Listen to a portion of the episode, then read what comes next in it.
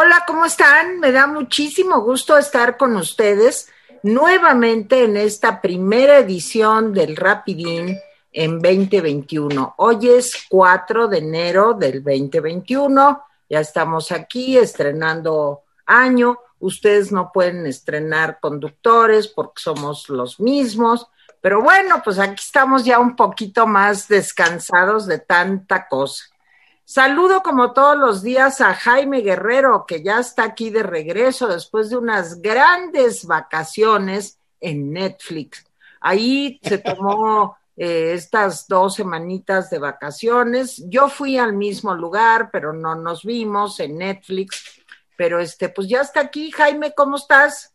Muy bien, Tere. Debo reconocer que este retraso de hoy es culpa mía porque se me, eh, entré a una cuenta equivocada, entonces pido mil disculpas. Ya estaba este, transmitiendo otro programa. Ya estaba transmitiendo otro programa. de Chumel le fue mejor que con nosotros y pues ya se quedó ahí. No, no, no, aquí estoy. Bienvenida, Mónica. Hola, ¿cómo están? Mi querida Mónica Uribe Santa Mónica, feliz año, que nos vaya bien este 2021, que nos vaya tantito mejor que el 2020. Y aquí estás muy guapa como siempre, Santa Mónica. Hola, Tere. Pues ahora sí que changuitos, muchas felicidades y changuitos, que nos vaya tantito mejor, aunque sea. Me aunque nos persiga la vacuna, no importa, no importa, que nos persiga. Bueno, Jaime Guerrero, listos, ya vamos a, recomendar que si no se han suscrito, que se suscriban, que le pongan la campanita, que pues este, nos recomienden con otras personas, que les den like. Eh, también les recuerdo que del lado derecho están las super calcomanías y todos los super, super amigos, super niñas, super, superman, para que puedan donarnos si quieren. Empezamos con las malas noticias, las noticias del COVID. Eh, la semana del 28 de diciembre al 2 de diciembre, del 28 de diciembre al 2 de enero, o sea, la semana pasada que terminó el domingo, los contagios fueron 56.110.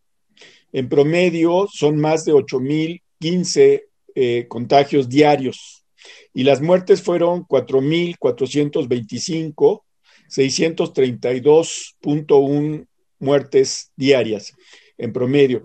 Miren, les quiero decir que estos datos, pues, a lo mejor no les dicen nada, pero lo que sí les va a decir algo es que hagan de cuenta que estamos de regreso en agosto, que fue el peor mes del año pasado, después de diciembre, porque diciembre se convirtió ya en el peor mes de la pandemia, pero, pero hagan de cuenta que esta última semana y primeros días de enero, última semana de diciembre y primeros días de enero, hagan de cuenta que nos retroatrajo a eh, agosto y así estamos con eh, el asunto de los contagios y de las muertes. También quiero decirles que pues, siguen diciendo que todavía hay lugar en los hospitales, pero seguramente ustedes han escuchado a gente y en radio, televisión. Yo lo he escuchado ya en vivo y a todo color de dos personas que buscaron hospitales para sus familiares les dijeron en el 911 dónde supuestamente estaban eh, los hospitales, fueron a esos hospitales y no lo recibieron. Entonces, esto de que hay lugares es realmente un mito.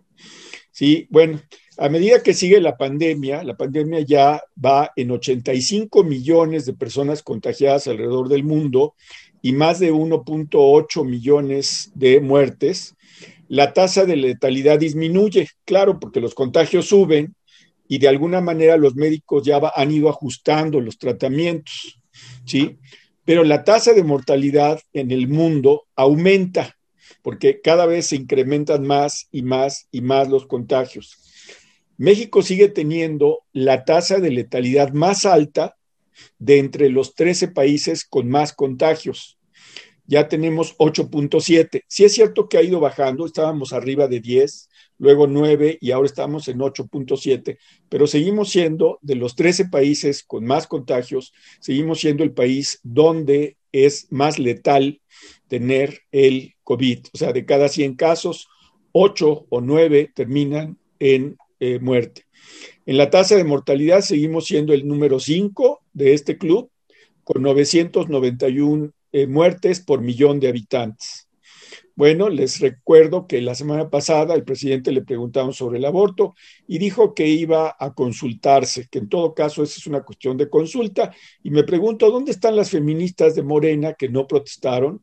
Calladitas se ven más bonitas. Y no protestaron absolutamente con un presidente que quiere consultar los derechos de las mujeres. Bueno, pues en temas de COVID, para entrarle, Dice ah, el presidente que eh, Ciudad de México y Edomex están superando la situación complicada de diciembre. Pues no es cierto, no es cierto. Los datos dicen que sí hay hospitales, la realidad dice que no hay hospitales. Una mentira. Dice el presidente que se llevan casi 40 mil personas vacunadas contra COVID, ¿sí? No sabemos. Se han recibido hasta la fecha 53 mil vacunas. Nunca llegaron las 125 mil dosis dobles que iban a llegar en diciembre. Solamente han llegado 53 mil. Otra mentira. ¿Sí? Y dice el presidente que ya se eh, eh, han vacunado 40 mil. Pero además reiteró su, su promesa de la semana pasada. Dice que para el 31 de enero todo el personal médico del país va a estar vacunado y que para el 31 de marzo todos los que tenemos más de 60 años vamos a estar vacunados. ¿Sabe lo que significa eso? Que tendrían que ponerse más de 5 millones de vacunas por mes en enero, febrero y marzo. ¿Usted cree que el gobierno lo puede hacer? Yo creo que no. ¿Sí? Bueno, y eh, Animal Político publicó una nota, y ya casi termino, que dice que tres millones de personas con alguna enfermedad distinta al COVID se quedaron sin la posibilidad de recibir algún tratamiento de urgencia o de hospitalización. Me refiero a enfermedades como el SIDA, como la diabetes, enfermedades renales, enfermedades del corazón, etcétera. ¿Cuántos murieron de eso? Es un dato interesante. Y bueno, ya vio usted que este López Gatel, como ya está vacunado, se fue de vacaciones a la playa, sí, por supuesto sin cubrebocas, y ahí le, di, ahí le mandó un mensaje el Papa, dijo que todos los que se van de vacaciones no están pensando en los demás, cosa que ya sabíamos de parte de López Gatel, y con esto dejo este primer tema para Mónica. Bueno, hay cosas súper interesantes en este híjole, no sé por qué. A ver, ¿por qué no entro? Estoy hablando y no entro. Sí, yo te estoy viendo. Sí, pero sí me están oyendo. Sí, perfectamente. Ah, porque de, pronto dije, no me veo. ¿Qué pasó? Bueno, varios temas y temas muy interesantes. En, primer lugar, la situación del COVID va de mal en peor. Eh, no por el índice de letalidad, no, eh, el índice de mortalidad es muy alto. El punto es que cada día eh, entre el discurso y la acción hay más inconsistencias, se ven más mentiras o mentiras más graves y la conducta de López Gatel verdaderamente es deleznable, porque es el SAR anti-COVID, supuestamente. Y el señor hace justamente lo que dice que no se debe hacer. Bueno, ya, ya lo que dice el Papa pues bueno, el Papa dice muchas cosas y tiene razón, toda la razón del mundo, porque hay una cuestión que es importante, que es el, bien común, y resulta que a López Gatel el bien común le importa un cacahuate. Y lo que más me, me asombra de todo esto es que todavía López Obrador lo defienda diciendo, pobre, ha trabajado mucho, está muy cansado, los servidores públicos y los funcionarios también tienen derecho a vacaciones. Todos tenemos derecho a vacaciones, es un hecho, es casi es un derecho humano, o por lo menos es un derecho laboral. Pero el punto es que cuando hay emergencia, esto no es posible. Y aparte no es ético lo que hizo. El problema no es que se haya ido de vacaciones, es que danzoteara por Cipolite sin cubrebocas y seguramente ya está vacunado igual que López Obrador igual que toda la cúpula del gobierno que seguramente fueron los primeros en recibir la vacuna Pfizer. Si no es que recibieron la Cancino en alguna prueba, qué sé yo. Esta gente está vacunada y no les importa, pero aquí es donde se ve la mezquindad de la 4T. Ahora sí que nosotros sí tenemos acceso a las vacunas. Ustedes mortales, espérense porque este, en enero, febrero, las personas este, pues, del sector salud y mayores, y bueno, 15 millones de personas hasta el 31 de marzo, pues yo lo veo punto menos que imposible, no, no porque no lleguen las dosis, sino porque hay un desorden en toda la administración pública, sobre todo en el sector salud, hay un desorden que es palpable. si hubiera orden, habría menos decesos, por principio. Y segundo, si hubiera orden, también sería consistente lo que se hace, lo que se dice, lo que se piensa y lo que se siente. Y aquí vemos que todo, excepto en López Obrador, porque piensa, siente, hace y no dice lo mismo, pero es un discurso político. Entonces, aquí vemos que los votos, la política es mucho más importante que la salud de los mexicanos y esto verdaderamente nos da una mala idea. Aquí vimos también hoy en la mañanera eh, que le preguntaron sobre la ley de educación superior, que si esto favorece, pues él se concreta las becas de educación superior, pero al quitar los apoyos al CONACYT y, a toda la gente que investiga y hace academia, pues ¿qué? O sea, van a enseñar ahora a los profesores cosas súper atrasadas o cómo, o sea, todo es una inconsistencia en términos de lo que él piensa que es avance, en realidad es una involución.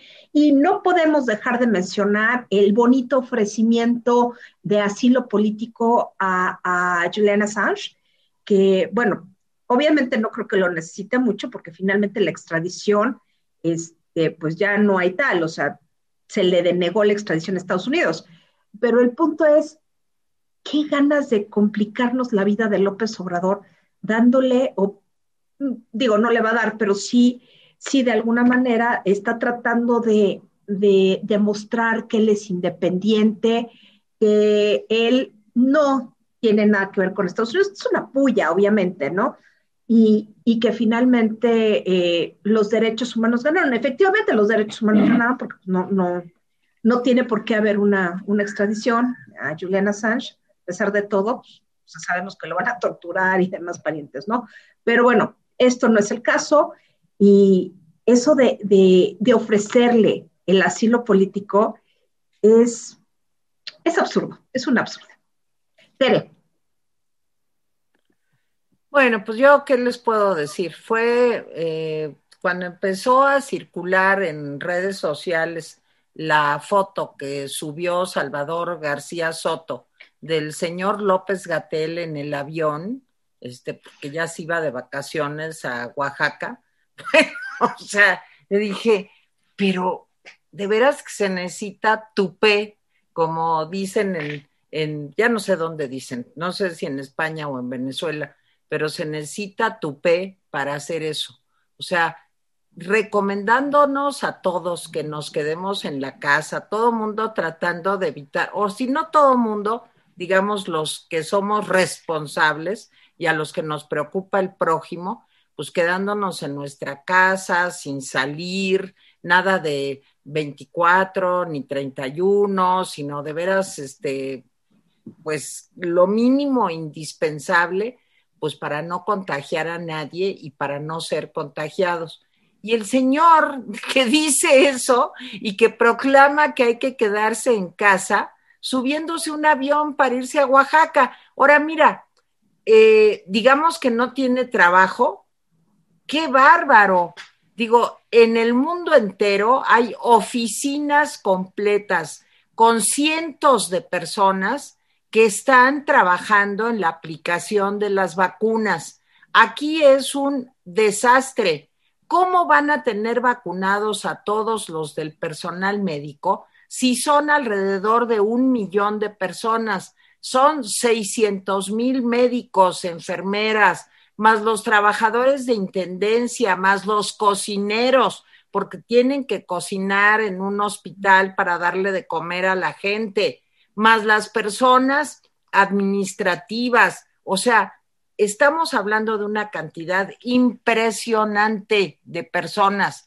Se han vacunado, creo que el cero 0.02 de acuerdo a la población que requiere este, eh, la vacuna, esta, eh, eh, esta protección, digamos. Entonces, esto es verdaderamente inconcebible y no es por ponerle adjetivos, es que la foto es de una, em, digamos, de un descaro, de una irresponsabilidad suprema. Pero luego vino la otra foto que está peor.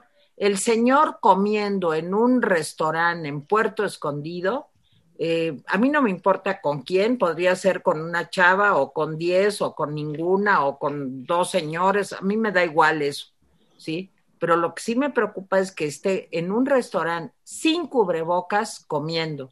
O sea, es el peor de lo... Ahora, ¿qué podemos esperar si el propio señor López Obrador nunca se pone el cubrebocas? Pues, digo, ahí está, de tal palo, tal astilla, y todavía dice que está muy cansado.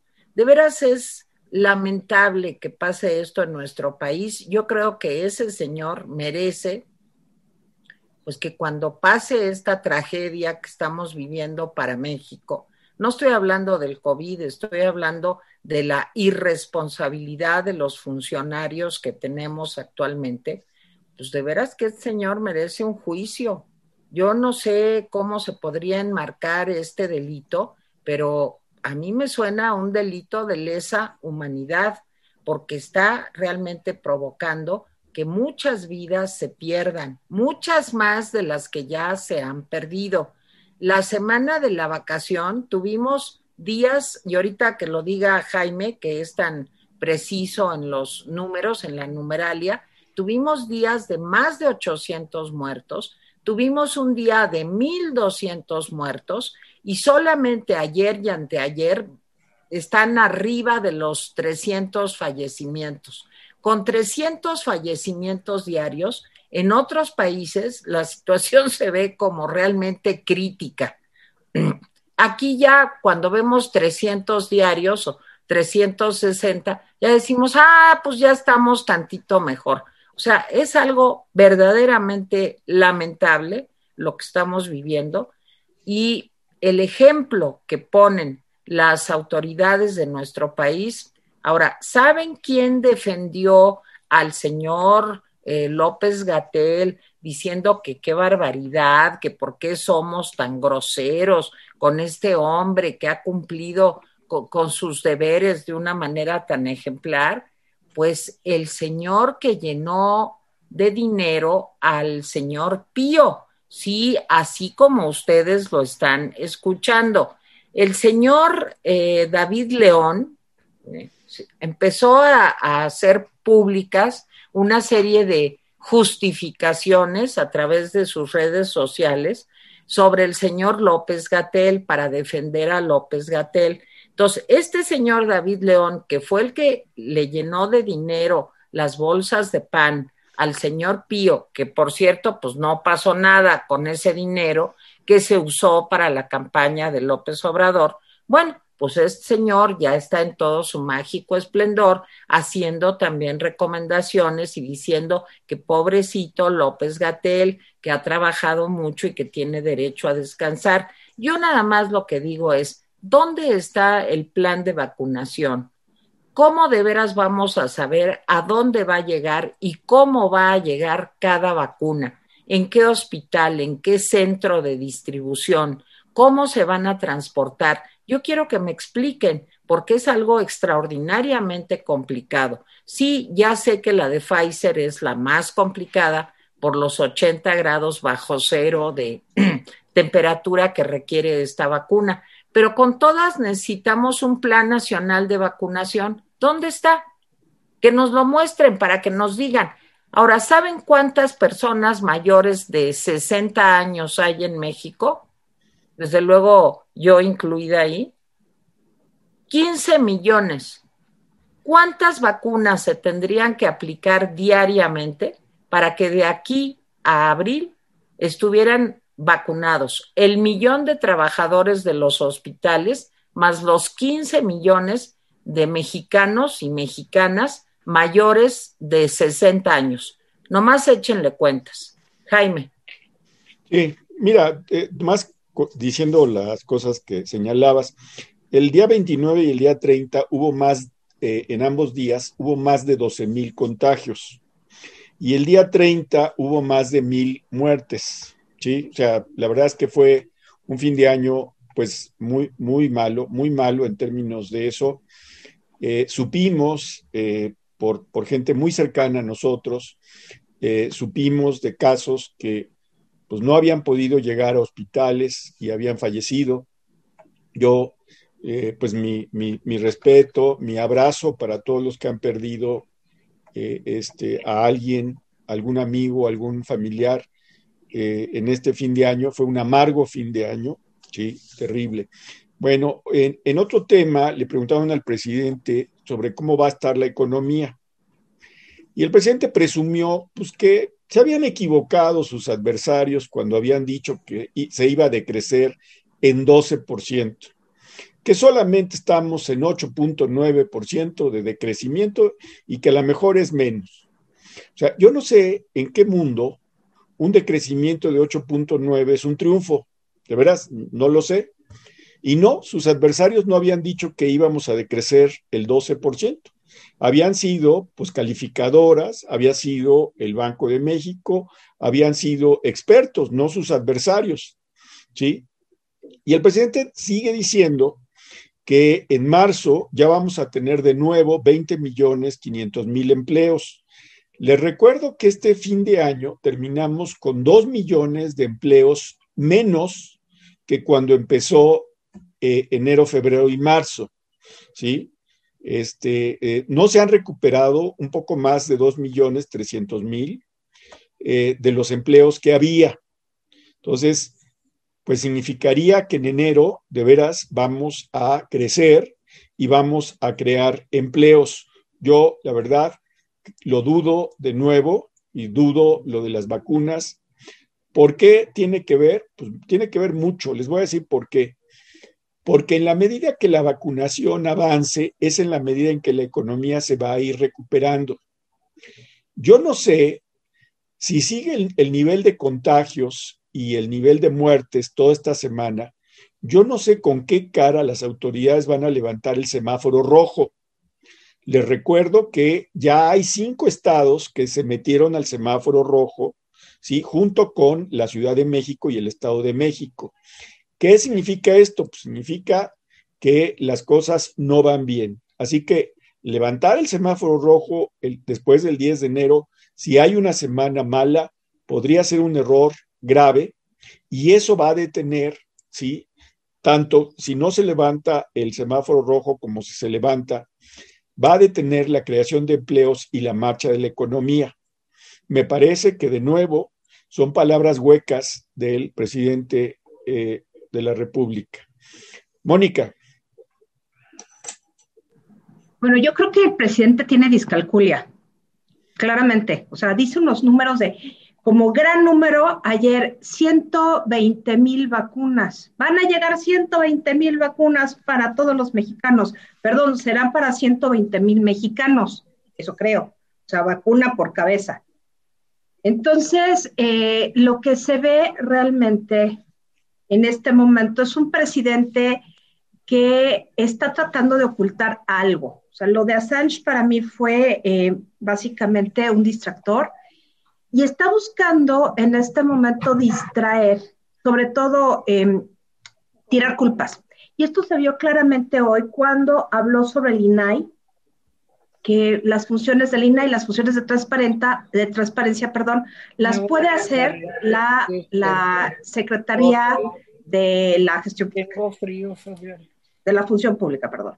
Entonces, esta situación es es no reconocer la realidad, por lo menos no reconocerla en lo público, mantener un discurso casi inamovible de vamos bien, vamos a salir adelante, y por el otro lado, mentir a la ciudadanía con datos que no son reales o son parciales o con un juego de datos, sobre todo López Gatel es el experto en el juego de datos, en donde finalmente eh, los números como gestión de gobierno no les favorecen, y eso supongo que lo tienen claro y están preocupados, Por eso tanto interés en fastidiar a los partidos. Salió con la, con la cuestión de que habría que ver cómo va a estar el financiamiento de los partidos políticos en el caso de las candidaturas plurinominales. A mí me parece bien, pero no creo que lo haga por motivos, por motivos éticos o, de racionalización normal del gasto, sino porque quiere más dinero para su bolsillo.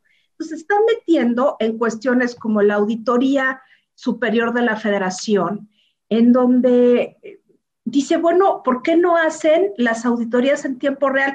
Señor, las auditorías sí, se podrían hacer en menos tiempo si la Administración Pública Federal entregara los resultados a tiempo. Y resulta que no. En donde está el cuello de botella es realmente en, el, en la Administración Pública Federal. Y este, aquí hay un tema interesantísimo. ¿Por qué se mete en lo que es potestad de otro poder? Entonces, sí estamos viendo desde la entrada del año, ahora sí que, que en este inicio el poder omnímodo, las mentiras, o sea, es, como, como si no hubiera pasado el año. Y en realidad para él no, no, no, hubo, un, no hubo un corte. Es impresionante que las vacaciones estuviera, estuviera en la mañanera. Digo, yo no las vi, la verdad no las vi porque dije, no, no, no, o sea, tanta tortura, pues no. Sí vi, vi lo del arbolito que estuvo de carcajada, o sea, que ahí con la palita el hombre y la mujer ahí terminando de, de sembrar el árbol, pues sí, son cosas como hilarantes y serían de risa loca si no reflejaran una realidad que es muy triste para el país. Es de verdad algo, algo incomprensible que, que todavía en estos momentos López Obrador tenga tanta popularidad cuando la realidad está demostrando que a la mera hora la gestión de gobierno es pésima. No se puede llamar de otra manera cuando no hay vacunas ni siquiera del cuadro básico, cuando nos están escamoteando las vacunas del, del COVID, porque es lo que están haciendo, las están escamoteando. Y por, último, todos los recursos se están concentrando en cosas que 2.400 pesos para universitarios, pues yo me concentraría más en formar gente de alta calidad para que a su vez formen personas con alta calidad. Y vemos cómo pagamos otro tipo de cosas, pero está sacando dinero bueno para meterlo en cosas sumamente mediocres. Tere. Bueno, pues miren, yo creo que el tema de la austeridad también vale la pena que lo toquemos, porque también lo tocó el presidente hoy. Le dijo a las universidades que por favor este, administren con austeridad.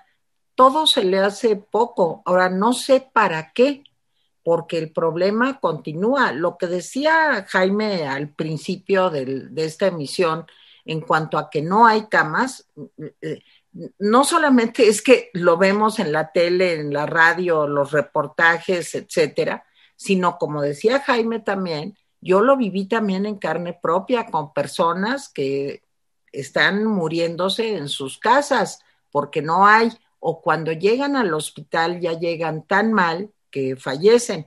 Sin embargo, el presidente dice que hay que tener más austeridad. Ahora yo digo, ¿a dónde se fue todo el dinero de los fideicomisos? Porque ese dineral supuestamente era para comprar instrumentos, para eh, ventiladores, para equipo médico, para pues, resolver o intentar paliar este problema. Sin embargo, nada de eso ha sucedido. ¿A dónde está el dinero de la no rifa del avión? En fin, todos los recortes presupuestales que se han hecho, ¿a dónde ha ido a parar ese dinero? No tenemos la menor idea, pero dijo que el 2021 va a ser el año para fortalecer la política de la austeridad. Pues yo ya no sé qué más quieren. Este, ah, fíjense, fíjense qué curioso. El señor López Gatel no debe de vivir en la austeridad porque se tiene que ir a tomar sus vacaciones, porque pues pobrecito ha trabajado mucho. Pero todos los demás que hemos trabajado mucho y que vivimos en la plena austeridad, porque no hay trabajo, entonces esos no, esos hay que vivir todavía más austeramente. A mí esto me parece verdaderamente, pues, Digo, ¿qué les puedo decir? Ya, miren, ya no hay adjetivos para decir esto, ¿eh?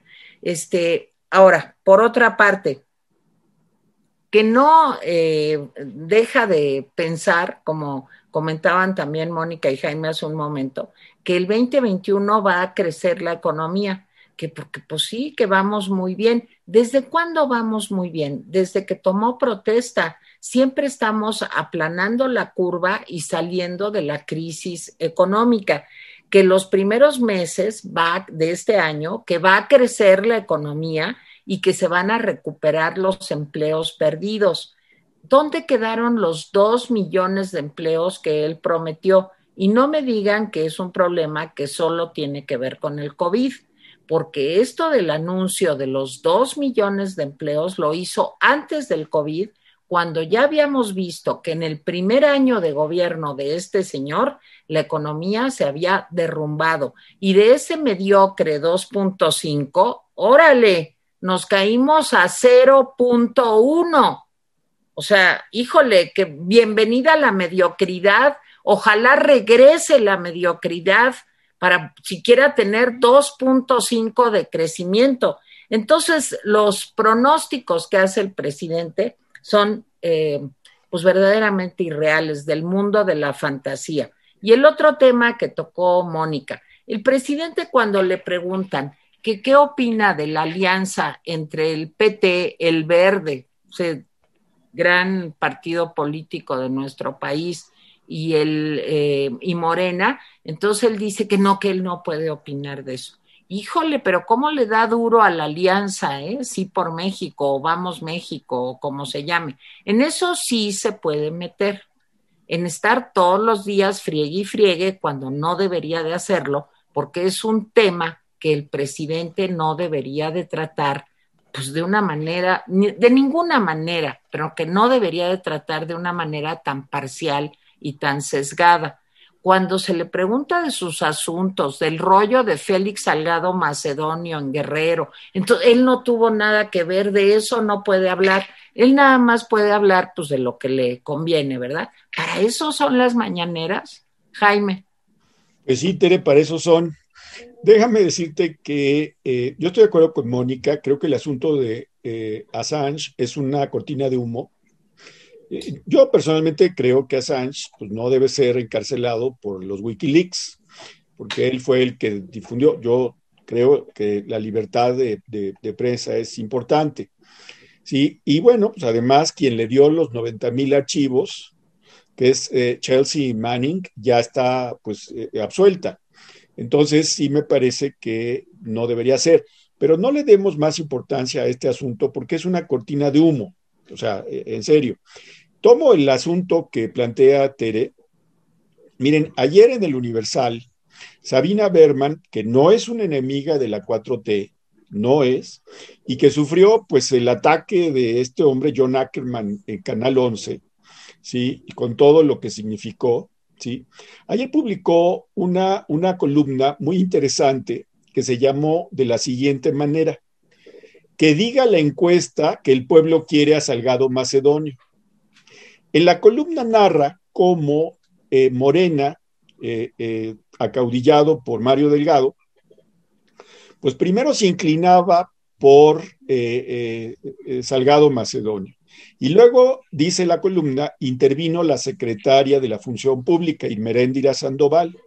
Y luego, pues entonces, eh, este, eh, el eh, Delgado dijo, no, bueno, no, entonces no es Salgado, entonces es el hermano de, de, la secretaria de la Función Pública. Pero Salgado Macedonio fue a la oficina y pues casi tomó las oficinas y amenazó con un relajo en Guerrero. Y en ese momento se acordó Delgado, dice la columna que Delgado preguntó a Palacio Nacional que quién debía ser el candidato y que le contestaron eso, que diga la encuesta que el pueblo quiere a Salgado Macedonio. ¿Sí? Y bueno, pues ya saben que Salgado Macedonio, que es una persona que debería ser investigada porque se ha eh, dicho, incluso por, por, por gente que apoya ahora a López Obrador, se ha dicho que tiene nexos con eh, narcotraficantes y otras pillerías. Félix Salgado Macedonio es un, es un hombre que tiene pues, una larga trayectoria pues no, no necesariamente limpia, ¿sí? Y entonces, eh, pues eso publica Sabina Berman. Y hoy el presidente, pues dice que pues todo es la imaginación, no, no, no, dice, me refiero a la columna de ayer en donde dicen, yo no metí la mano, yo no metí la mano. Yo lo único que digo es, eh, no creo que Sabina Berman se haya aventado a inventar eso. Es una persona que normalmente defiende a López Obrador, ¿sí? Es una persona que yo creo que pues, dice, pues, aquí está esto, y sí creo que pues todo el proceso de selección de candidatos de Morena, pues demuestra que es un partido igual que los demás, o sea, exactamente igual. Así que ese partido ético, transparente, etcétera, solo existe en la cabeza del presidente López. Entonces, eh, y ya toco rápidamente el tema de, las universidades. ¿Cuál fue el mensaje hoy del presidente a las universidades públicas? Me refiero a la UNAM, me refiero a la metropolitana, me refiero al Politécnico, me refiero a todas las universidades de este país, eh, estas universidades autónomas y no autónomas que han logrado pues sacar generaciones y generaciones de mexicanas y mexicanos pues que nos han impulsado como país. ¿Cuál fue el mensaje? Que no se roben el dinero. Ese fue el mensaje. Y uno dice, oye, pues, ¿qué te pasa? Y dijo, hay cuotas altísimas que cobran. Yo, yo quisiera saber qué universidad pública cobra cuotas altísimas, porque por lo menos pues de las 10 que yo sé, pues no cobran cuotas altísimas. Y por ejemplo, en el caso de la UNAM, pues no cobra nada. En mis tiempos cobraban 50 centavos por cada examen extraordinario, ahora no cobran nada. Cobraban 25 centavos por inscribirte cada año y descubrieron que era más caro pagar los 25 centavos por todos los trámites que había que hacer, así que pues mejor no paguen nada. Entonces, no, no, no, cobran nada las universidades en general o tienen cuotas muy pequeñas. Eso no es privativo. Pero lo que más miedo me dio es que el mensaje para el del presidente es la amenaza de que les van a recortar el presupuesto a las universidades. Porque eso fue lo que se dio a entender. Dijo, las 140 universidades Benito Juárez tienen solo mil millones. Y uno dice, ¿Y dónde están las 140 universidades Benito Juárez? ¿De veras?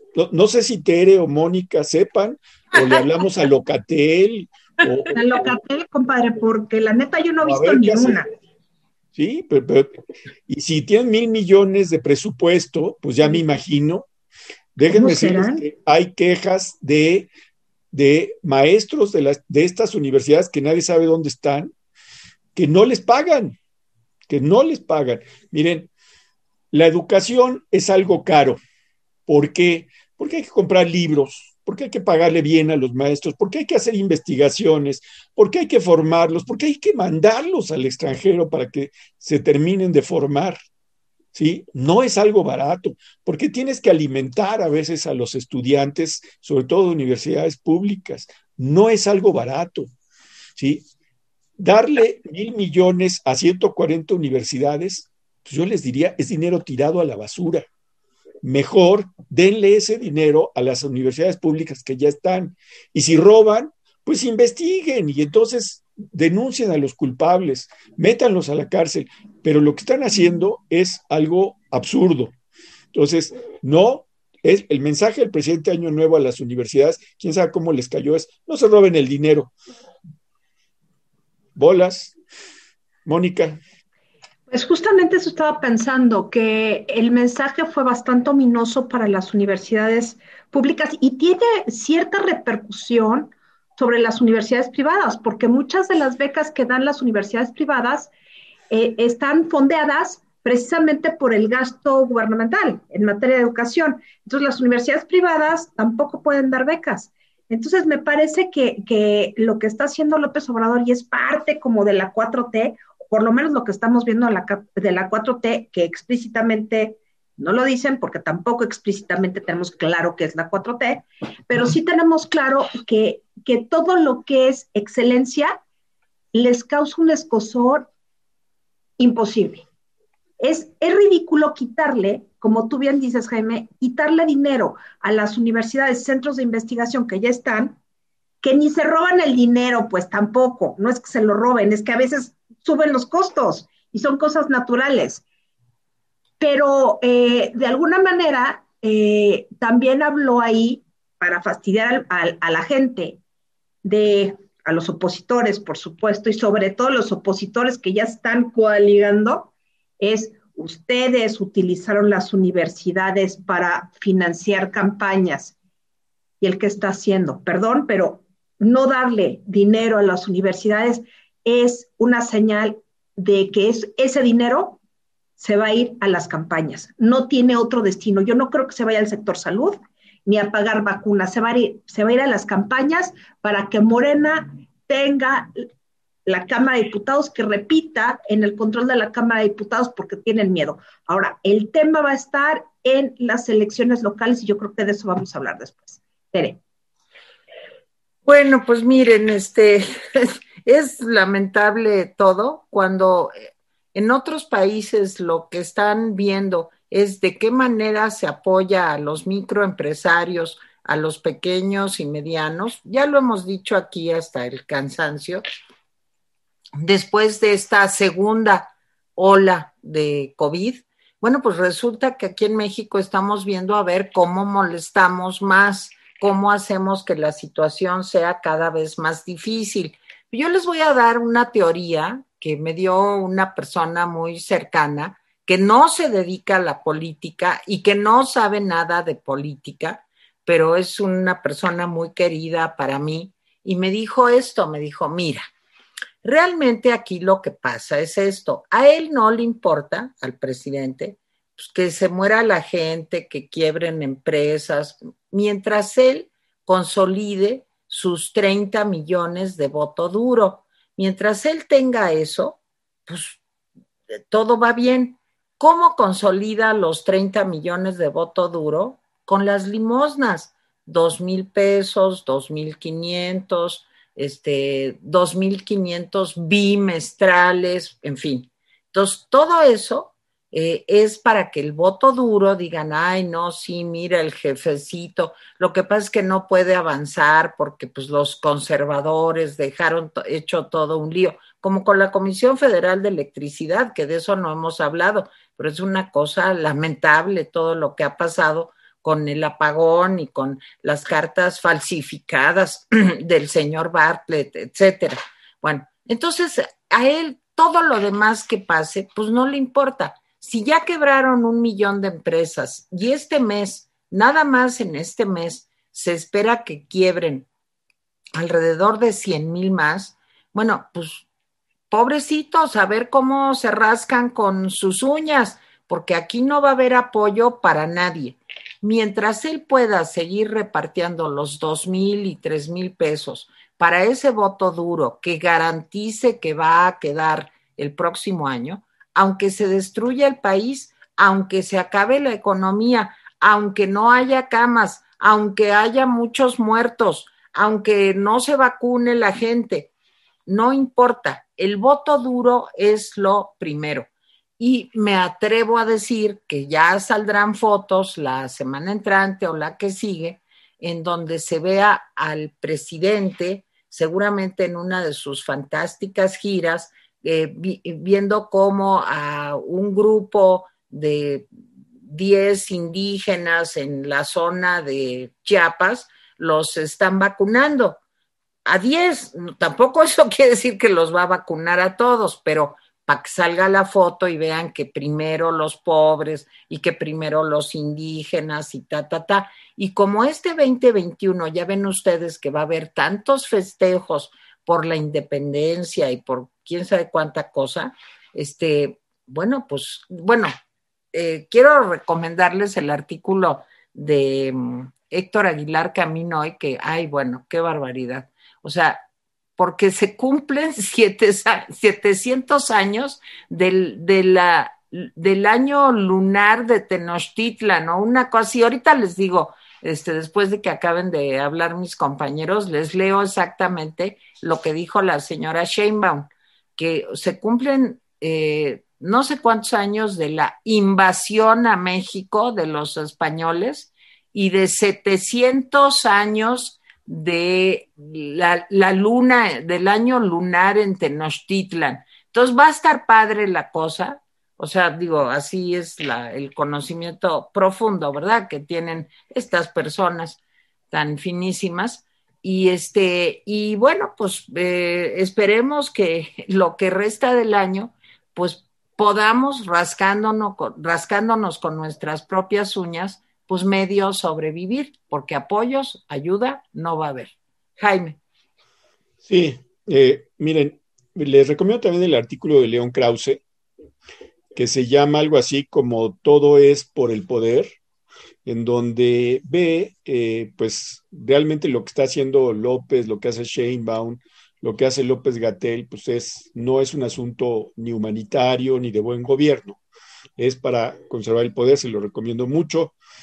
Eh, más, mi último comentario sería, antes de, de que mis compañeras hablen, hoy en la mañana, uno de los asistentes, que no periodistas, le pidió que se quiten los exámenes de admisión de todas las universidades porque eso va en contra del derecho de los mexicanos y las mexicanas a estudiar en una universidad. La verdad es que, por fortuna, el presidente no peló esa petición, pero si se quitan, pero digo, no me sorprendería que más adelante le hiciera caso, ¿sí? Si se quitan, sí, todos tenemos derecho a ir a la universidad, pero el derecho tiene que ganarse, en este caso, por medio de los lugares que hay.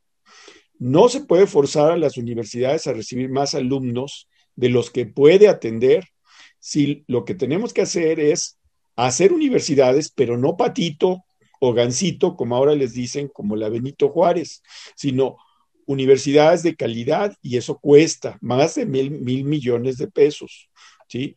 Si quitamos los exámenes de admisión y obligamos a universidades como la UNAM, el Politécnico y la Metropolitana a aceptar a todos, lo que vamos a hacer es bajar la calidad educativa y simplemente explotar esas universidades. Yo con esto termino. Comentarios finales, Mónica y Tere.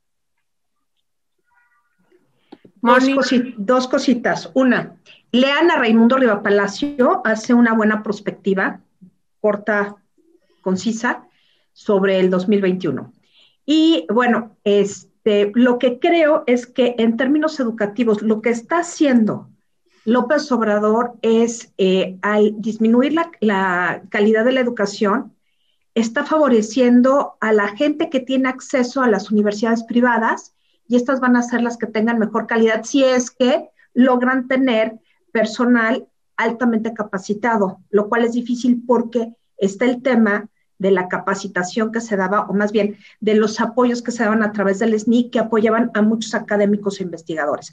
Entonces, la situación en términos educativos está terrible. Y el tercer punto, hoy voy a dar una plática sobre los Reyes Magos a las seis de la tarde.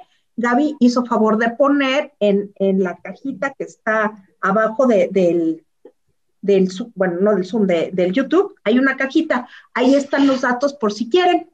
Y yo con mucho gusto. Pues, Oye, Moni, pues, y además yo lo voy a subir ahorita en mi Twitter también. Muchísimas gracias, Tere. Pero es hoy a las seis de la tarde. Es hoy a las seis de la tarde. Sí. Eh, y es sobre los Reyes Magos. Es sobre los Reyes Magos, se van a, divertir. ¿Qué vas a, algo bonito hoy, caray? Pues sí, eh, bueno, primero, cómo se va creando la leyenda, cómo se usa políticamente, es una parte muy interesante que no se alcanza a ver. Y bueno, este, voy a tocar otro tema, que es este, las fiestas que van desde Navidad hasta la fiesta de la Candelaria, que es muy interesante porque la, la, la fiesta de la Candelaria cristiana se, se, se trepa, por así decirlo, en una fiesta romana que eran los Lupercales.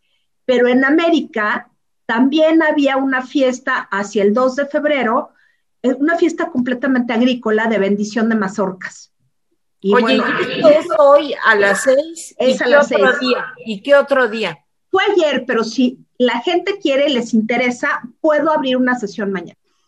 Si les interesa, puedo abrir una sesión mañana con que se me junten cinco, yo abro una sesión mañana. Cálmate, cálmate, cinco millones. No, bueno, 5 millones no, pero digo, se me juntan más de 5, sí, yo encantada, porque la verdad está muy divertido, porque toco temas de arte, temas este, pues de, arqueología, de antropología. Y bueno, yo, yo nomás les quiero decir que yo me metí a la de Navidad y este, y de veras aprendí mucho. Mónica lo hace muy divertido, muy accesible, muy sencillo y de veras está padre. O sea, y creo que hay pocas personas en México, de veras, que sepan tanto como Mónica de estos temas. Así que hoy a las seis de la tarde ahí nos vemos. Y ahorita lo subo también en Twitter.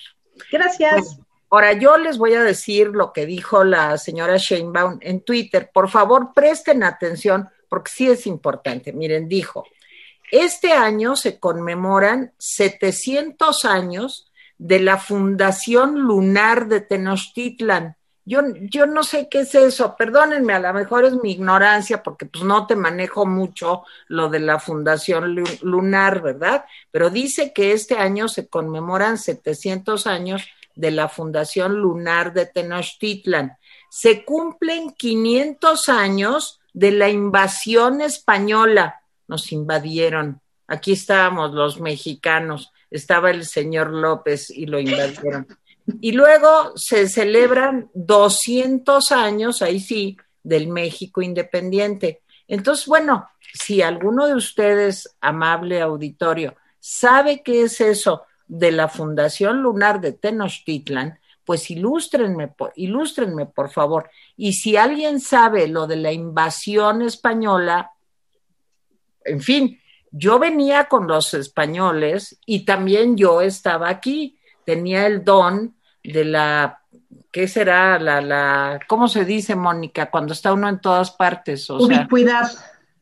tenía yo el don de la ubicuidad. No, si estás en todas partes, eres omnipresente. Es omnipresente, claro, pero puede ser ubicuidad.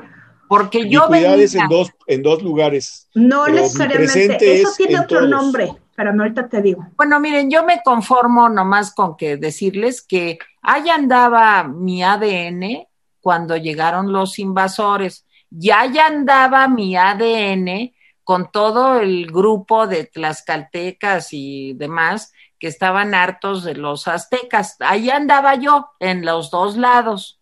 Y luego ya salió Teresita de todo eso. Pero pues que invadieron, bueno, pues vaya usted a saber. Algún adelantado. Ya ven que dicen que los vikingos eh, descubrieron América antes que los españoles. Entonces, este, pues a lo mejor vino un López. Antes que Cristóbal Colón, que no era español. Antes que Cristóbal Colón, perdón. A lo mejor vino algún López y este vikingo, era el vikingo López. Suena como de boxeador. está bien documentado, no es, este, una suposición. Se han encontrado restos en la en Terranova de presencia vikinga. Simplemente no fue una pues una colonización exitosa no, ya lo sé. pero Estoy Ahora, regresando un poco, pues sí, eh, yo creo que eh, López sigue en este asunto de la conquista y la invasión, sigue con el discurso que el PRI eh, pues desarrolló a lo largo de 70 años, ¿sí? este discurso nacionalista ramplón que nos hace ver como si fuéramos herederos directos de los indígenas, que no lo somos, o en todo caso somos herederos directos de indígenas españoles, judíos, este, eh, eh, romanos, etcétera, humanos. Entonces, pero, pero, pues digamos que López no inventó el asunto, digo, nomás lo está explotando como lo explotaba cuando yo era niño, el PRI que nos obligaba a sentirnos, este, eh, pues, indígenas, aztecas, etcétera. Y lo del año lunar, mira, yo creo que un gobierno tiene derecho a pues celebrar lo que sea. hay, eh, eh, eh, pero también un gobierno tiene la obligación de cuidar a sus ciudadanos. A mí, ¿qué me importa si inventan o no inventan? A mí lo que me importa es que han fallado en la tarea de cuidarnos. En fin, yo así lo veo y leo los comentarios de hoy. Ande, pues. Carlos Sandoval, bienvenidos, se les quiere. Gracias, Carlos. Elena Esteves, los extrañé mucho. Pues nosotros también, pero estábamos tratando de descansar. Esencias de Mujer están haciendo un gran esfuerzo para hacer Estados Unidos nuestro enemigo.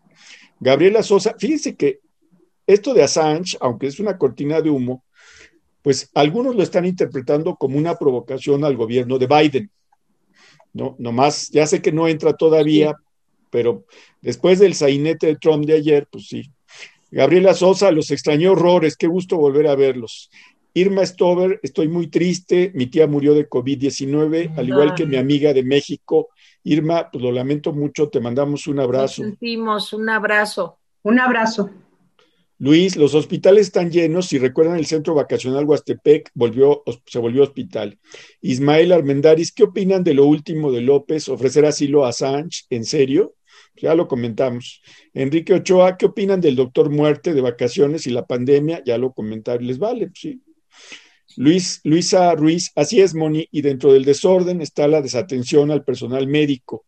Aquí en Tijuana están entre dos fuegos, las autoridades y sus sindicatos, muchos enfermeros fallecidos. Y es cierto, ¿eh?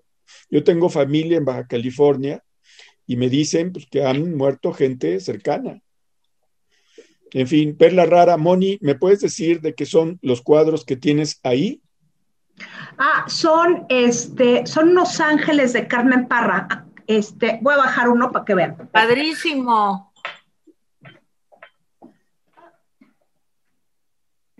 Es ángeles músicos de Carmen Parra.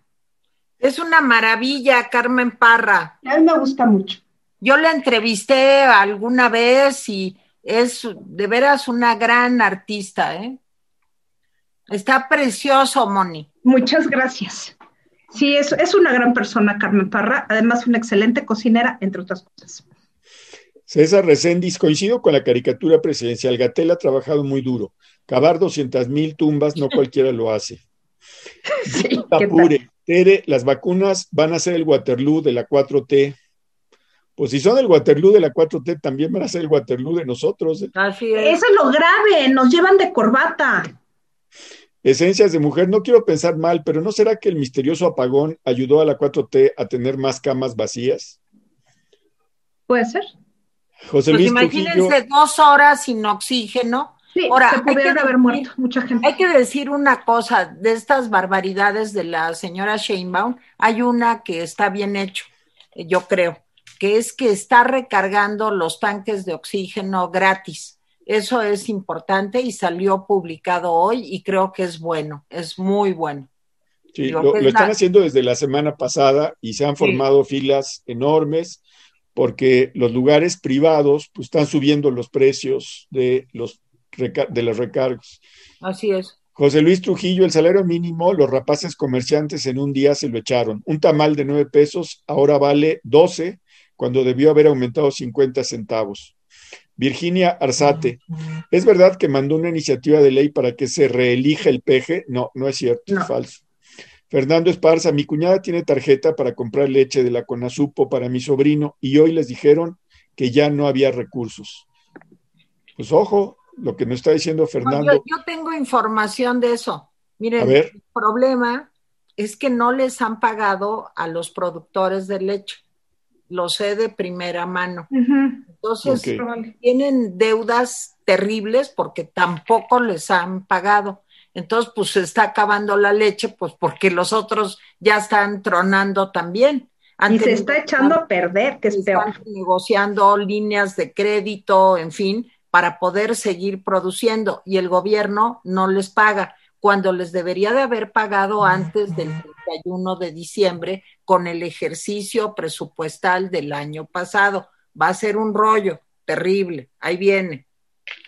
Es muy grave lo de la leche, Sí. Sí, es gravísimo. Bueno, también les quiero decir que al fin hoy depositaron las pensiones y jubilaciones del ISTE y del IMSS. Se los digo porque yo soy pensionada. Y apenas hoy, 4 de enero, se depositaron. Ustedes van a decir, ay, pero Teresita es muy rica y tal. No, bueno, primero, no soy nada rica. Y segundo, claro, sí tengo afortunadamente reservas para poder seguir viviendo y comiendo. Pero hay personas que dependen de ese dinero que les entra para poder hacer el súper, pagar la renta, en fin. y son los viejitos que que tanto cuida. Eso sí puede ser una cosa complicada, ¿eh? Si empiezan a hacer cosas así. Perdón, Jaime. Sí, eh, Marta Treviño dice, vean el nuevo promo del PRI de barrer las escaleras hacia arriba. no, lo voy a ver, Marta. Debe estar Miriam Vázquez, ¿vieron los de los 200 mil pesos que gastó el gobierno en limpiar la casa de AMLO cuando inició su carrera? Porque el Arán Museo, vimos lo de los 200 mil Sí, y yo decía que cómo no los gastaron en vacunas para los niños con cáncer. Exacto, en medicinas oncológicas. Dice Maribel Pineda, yo fui auditora durante más de 20 años y existe ya software para visualizar un reporte en línea con áreas de oportunidad y compromisos obtenidos de los auditados con fechas de corrección. No hay excusas. Buen dato, Maribel. Muy, muy buen dato. Alma Lilian dice, Sheinbaum es un apellido muy mexica. Fernando Esparza, mi vecino, un gran amigo, murió de COVID hace seis días. Pues lo lamentamos mucho, Fernando. Rebeca Ruiz, ¿qué opinan? de... veras, qué, qué triste que esté pasando esto cuando son muertes que se podrían evitar. Que se podrían haber evitado. Rebeca Ruiz, ¿qué opinan de que el té de guayaba nos cura del COVID según el cardenal? ¿Qué es eso? Eso es algo que verdaderamente a mí me indigna, me indigna, pero me súper indigna, porque Sandoval es yo creo que la peor muestra de un jerarca católico. No le hagan caso, está completamente chiflado. Qué bueno, que no vi eso, me hubiera amargado más, qué bueno que no, no, no, no, no, no, es como para patearlo. Dice que él ha estado saludando y abrazando a todo el mundo y que eso del COVID es un invento porque se cura con, Ay, Dios guayaba. Bueno, eh, el cardenal Iñiguez tiene una larga trayectoria de cosas absurdas, chuscas y estúpidas. No, pero yo lo tuve que soportar en el caso Posadas y fue horrible. O sea, lo conozco bien y es, fue una cosa rara. Saludos desde Alemania, Coatzacoalcos, Baltimore, Aguascalientes, Monterrey, Tijuana, Coacualco, Coacalco y Texcoco. Irma Stover nos dice que salió bien en todos sus exámenes de salud y no tiene cáncer. ¡Ay, qué bueno! ¡Qué, bueno, Irma! Felicidades, Irma. Saludos especiales a Gabriela Canseco, Esencias de Mujer, Alma Lilian, que nos donaron a través de los super stickers. Oigan, una gracias. Cosa, espérame, una cosa de Esencias de Mujer. Ya me comí el huevo con chorizo. Les quiero decir que lo disfruté muchísimo. Esencias de mujer, de veras gracias, me hiciste la Navidad. Fue de las cosas agradables que tuve estos días y me gustó mucho, mucho, mucho, mucho. Y me hicieron una salsita martajada, muy buena, con mi huevito revuelto con chorizo y valió muchísimo la pena pecar. Muchas gracias. Bueno, este, eh, bueno, gracias también a Italia que nos ayuda y a Gabriela Guerrero. Yo me despido de mis compañeras. No, no te despidas porque les tengo una. No, yo me despido, tú no te despidas. Miren lo que les tengo, miren, miren. ¿Ya vieron qué dice? Dice el rapidín. Dice el rapidín. Y es una camita donde dice el rapidín. Bueno, pues fíjense que ahora vamos a tener plumitas del rapidín que nos trajo Santa Claus. Miren, miren qué bonitas están, de todos coyoyes y todas dicen el rapidín. Si ustedes llaman a Protector y compran alguna de las ofertas de Protector, este, bueno, pues se van a llevar de regalo una plumita del Rapidín. No nos alcanza para más, más que para plumita, y fue un generoso donativo de una persona que luego algún día les contaré quién es. No, no crean que es un novio que tengo ya de la senectud. No, no, no, no, no, es otra persona. Pero nos regaló plumitas del Rapidín con su camita y todo. Vean nomás, vean nomás. ¿Sí se ve? Volteala, Tere, volteala. Al revés, porque estamos viéndola al revés. Ahí está. Vean, vean. El rapidín. Con su camita. Bueno, este, pues les voy a decir cuál es la oferta de hoy. La oferta de hoy es el oxímetro y el termómetro. De veras que vale la pena, sobre todo si les da la hipocondriasis como a mí que luego dice, híjole, se me hace que no estoy oxigenando bien y yo que fumo y qué barbaridad, o este de pronto dices, ya se me está cortando el cuerpo, no me vaya yo a enfermar, aquí está el termómetro digital de láser y el oxímetro. Bueno, ¿cuánto cuesta esto? Mil setecientos pesos llamen ustedes, pregunten, no a Protector, a cualquiera, una farmacia, donde sea. Esto cuesta como entre 1.700 y 2.000 pesos. Ahora, por, le, por ver aquí y estar con nosotros en el Rapidín, hoy 660 pesos. 660 pesos. El oxímetro y el termómetro, ¿va? Ahora, los teléfonos 5563 07 0340. 5563 07 0340. Les voy a dar otro. 55 56 00 14 36. 55 56 00 14 36. Y en todas las compras que hagan hoy en Protector, pues les quiero decir que va de regalo la plumita del Rapidín. A ver si luego ya tenemos para hacer tacitas o camisetas o cosas así. Pero por lo pronto la plumita del Rapidín.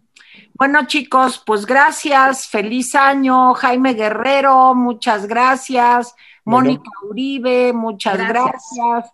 Teresita Vale, muchas gracias. No, muchas gracias a ustedes por acompañarnos. De verdad que los extrañábamos. Y mañana, gracias. Jaime, a las dos. A las dos. Eh, eh, gracias a Querice y a Gabriela Pérez que también nos donaron. Eh, Gabriela Guerrero dice que quiere una pluma y me despido con eso. Todos vamos a tener plumas. Vamos a hacer un generoso envío ahí para que todos tengamos plumas. Vale. Adiós, muchas gracias.